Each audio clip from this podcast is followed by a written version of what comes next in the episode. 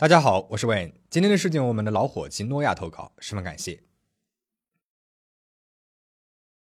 今天我们来讲一讲近期在韩国话题度非常高的一个事件。二零二一年三月二十六号，一则艺人爆料文轰动了整个韩国网络。爆料文当中的主人公是韩国家喻户晓的搞笑艺人、主持人朴秀红。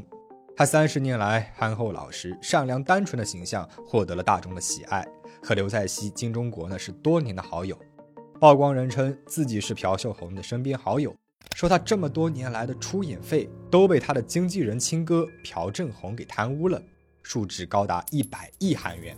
哥嫂二人表面上不花朴秀红赚来的钱，一心为弟弟奉献，私下里呢却以他们夫妇的名义抢占了本该属于朴秀红的股份和房地产。甚至他这么多年来没能够结婚，一直单身至今，也都是因为哥嫂害怕分家后无法再掌控朴秀红的财产，而强烈的反对他的每一次恋爱。爆料文一出，网友们纷纷啧舌：一百亿韩元，约等于是五千万人民币了，这已经不是单纯的个人诈骗可以抵得上中小企业的贪污级别了。这爆料文里说的都是真的吗？而且朴秀红和母亲常驻一档母子观察类的真人秀，一家人生活的镜头经常出现在节目里面。这一家子看起来和和睦睦，朴秀红是那个常让父母哥嫂担心的熊孩子，头发花白的老母亲常常念叨他的人生大事，一点点家庭不和的蛛丝马迹都看不出来。但是随着网友们的深挖，朴秀红过去在节目里面提起家人的发表又被翻了出来。当年一笑而过的故事，现在听起来似乎都有几分细思极恐了。比如朴秀红在讲述自己独立的过程时，曾经提到，她觉得自己老大不小，想要从家里面搬出去独居，却被家人强烈的反对了。不顾反对，好不容易拥有了属于自己的空间，却在一周之后发现家人呢也搬到了自己的楼下。从此不管自己做什么，楼下的家人都是了如指掌，只要稍微有一点吵，就会被父亲用对讲机教训。而当时他自己在家里面煮拉面吃的时候，一家人呢却出门下馆子了，非但没有带他，还刷了他的信用卡，让他觉得有些好笑又委屈。朴秀红的恋爱呢也是非常有名的，她曾经有过一位非常深爱的恋人，但是家里面非常顽固的反对两个人的婚事，只得被迫分手。失去了恋人之后，朴秀红称自己啊，就像是被斩断了一只手臂一样，强行离别所留下的心理创伤，让他一度意志消沉，成为了夜店的常客。直到遇到了流浪猫多红，才渐渐的走出了阴影。节目上，父母对他不留情面的严格，侄女童言无忌的叔叔的遗产都是我的。 얼마전에술먹다가허수야나는내재산우리조카들거야딱그얘기하는데조카가또서른술또경쟁자로보는거아니야굉장히요아굉장히요当时观众们呢都觉得非常正常。现在有了爆料文之后，大家觉得颇有几分微妙。但是在当事人出面证实之前，也都是一些捕风捉影。 到了三月二十九号，爆料文三天后，当事人朴秀红亲自通过 Instagram 公开了自己的正式立场，承认了爆料文陈述的哥哥的暴行都是事实，自己遭受了巨大的经济和精神损失，而目前哥哥已经单方面的断绝了联系。如果哥哥一家人不愿意通过沟通解决，自己呢就要采取法律措施。同时，他也强调父母并不知情，请大家不要牵扯到自己的父母。像吸血鬼一样不停索取的家人，抛弃道德伦理，夺取血亲的财产，还以为这种故事只会发生在狗血无比的电视剧当中，但是现实才往往是最震惊人三观的。究竟朴秀红的亲哥朴正洪是如何在三十年的岁月里面一点点的蚕食了弟弟的财产，而朴秀红究竟又为何一直被蒙在鼓底呢？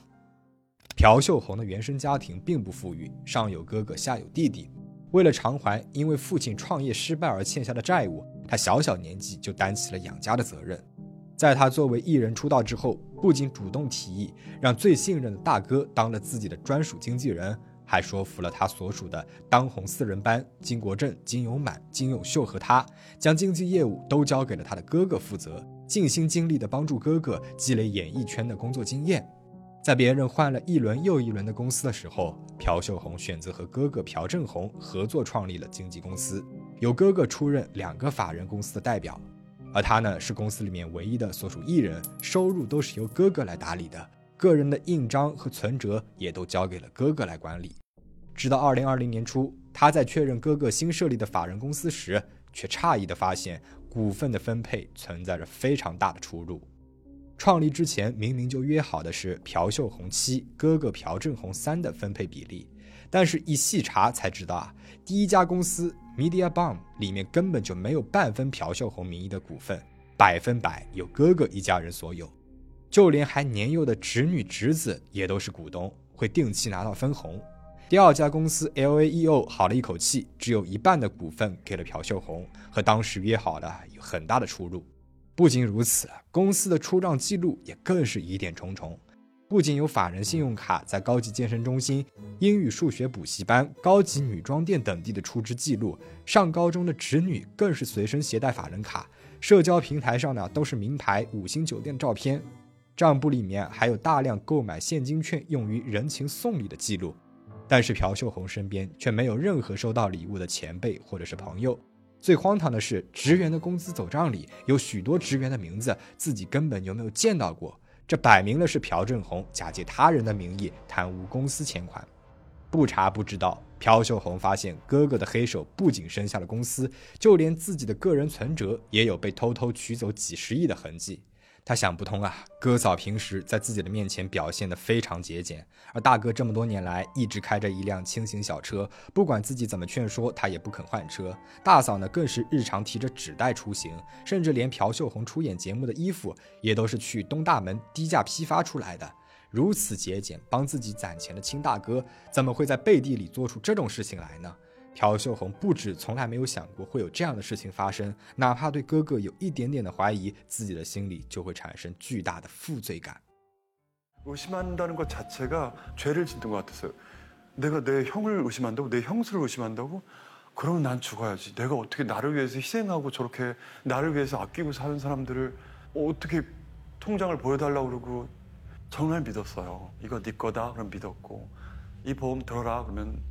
당연히 믿었고 나를 위해서 살고 있으니까. 근데 뚜껑을 열어보니까 아니 그냥 죽어야 되겠다는 생각밖에 안 했었어요.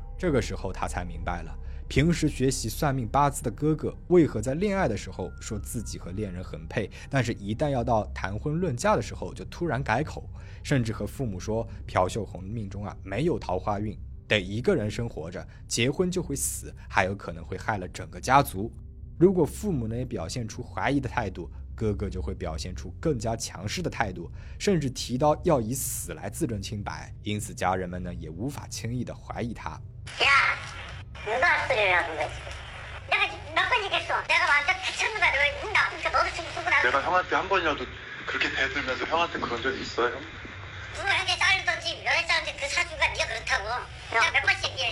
八字只是一个借口。朴正宏真正想要阻止的，就是朴秀红分家之后，自己就要交出他的经济掌控权了，从而无法为自己谋私利，却逼得弟弟朴秀红不得不和心爱的恋人分手，遭受感情上的痛苦。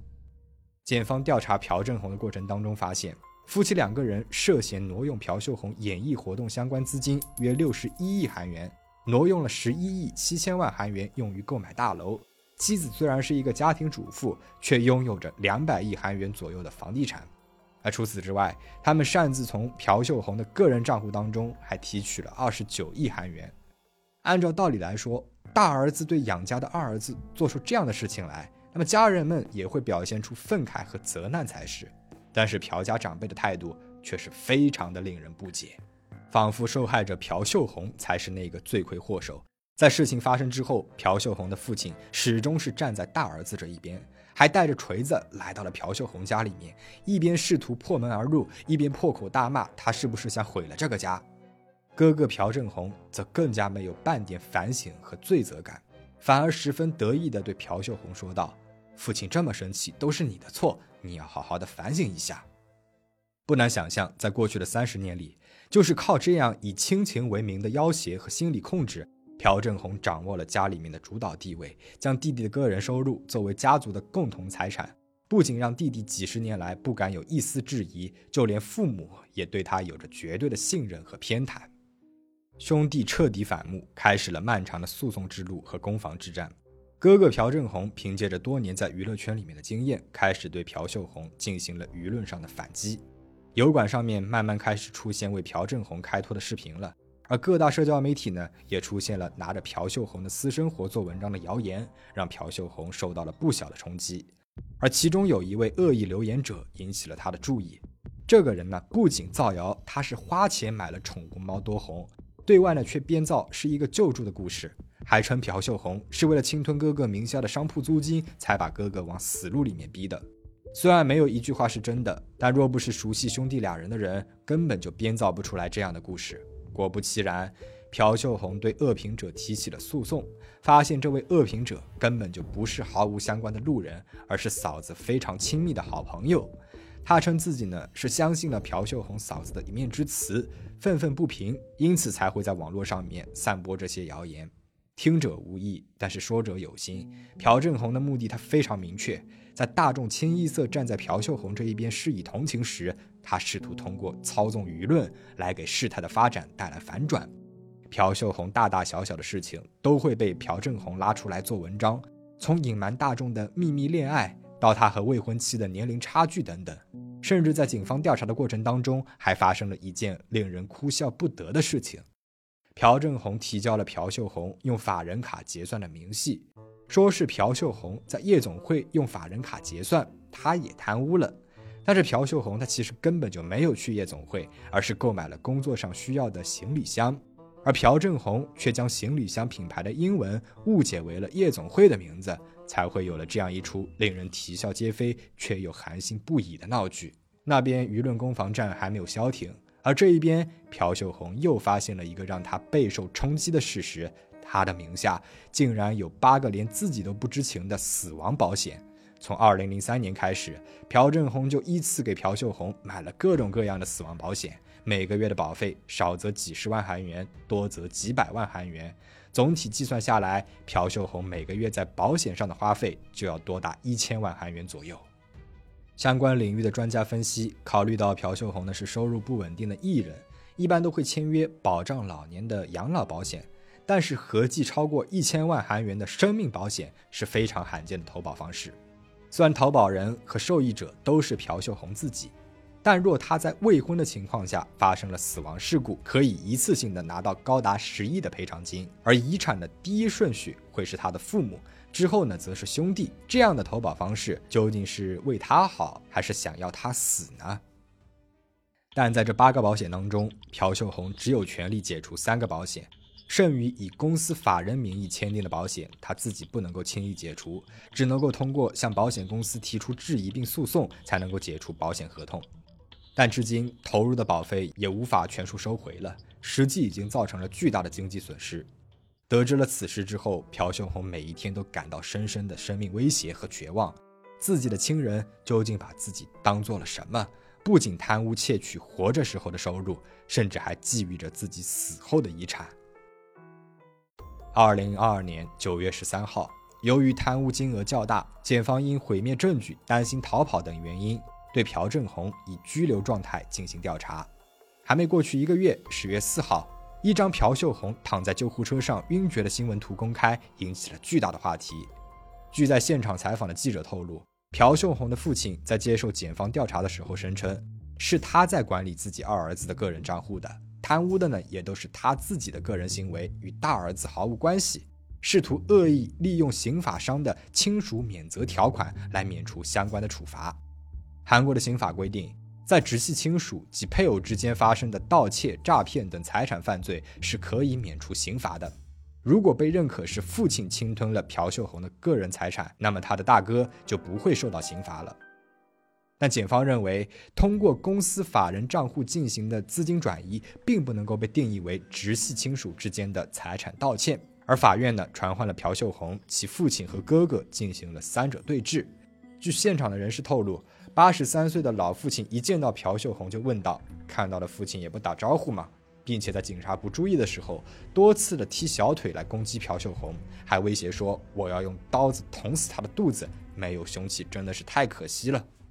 而朴秀红面对亲生父亲的威胁杀害，承受不住这么巨大的压力和精神冲击，哭喊着：“我这一辈子都在努力养活父亲和家人，你们怎么能够这样对我？”并且晕厥了过去，之后马上被救护车送往了附近的急诊室。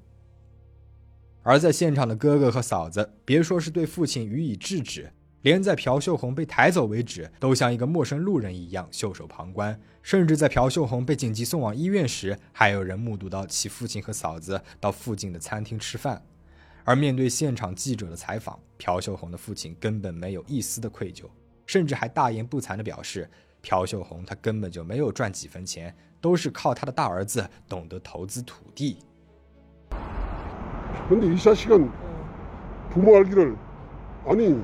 근데이자식은부모알기를아니이웃집 사람도 그렇게 안 할거야그렇잖아요 인사하는 게 도리 아닙니까그뭐지내가 그 다리 안 부르는게다행이에요 다리 부르려했어 내가 오늘. 아니 지 아버지가 80년 노인네를 경찰 초과를 했으니까 수홍자도 이야기하고 했는데. 아 지가 보험회가 사인, 사인까지 해놓고는 지금 와서 모른다. 경홍수가 지금 도둑입니다. 말도 안 되는 소리하고. 지금 매수가면 전부 아버지 엄마를 전부 다 빨다리입니다 속이 핏바람인데 좋아하네 피 좋아하네. 나는 30년 지한테 반찬 해주고 밥 해주고 这一番发言真的是让人心寒啊。自己辛辛苦苦在娱乐圈里面闯荡了三十年让家人过上了好生活却没有想到背地遭受到了哥哥的背叛连父母也偏袒哥哥反而怪罪自己不孝不人道很难想象朴秀红在心境上该有多么的困难。这不仅是精神上的巨大损失也是足以动摇他人生信念的重大打击。然而这才是刚开始啊。未来他还将面对亲自将亲人送上法庭，乃至送上监狱的过程。最后，就算是打赢了官司，他也可能会失去和家人之间的关系，并且带着这份纠结和痛苦继续度日。人虽然无法选择原生家庭，却有权利去摆脱以家人为名义，实则是在压榨和剥夺的亲情绑架。希望朴秀红能够早日的摆脱这一连串的阴影，在缔结的新家庭里收获抹去阴影的幸福。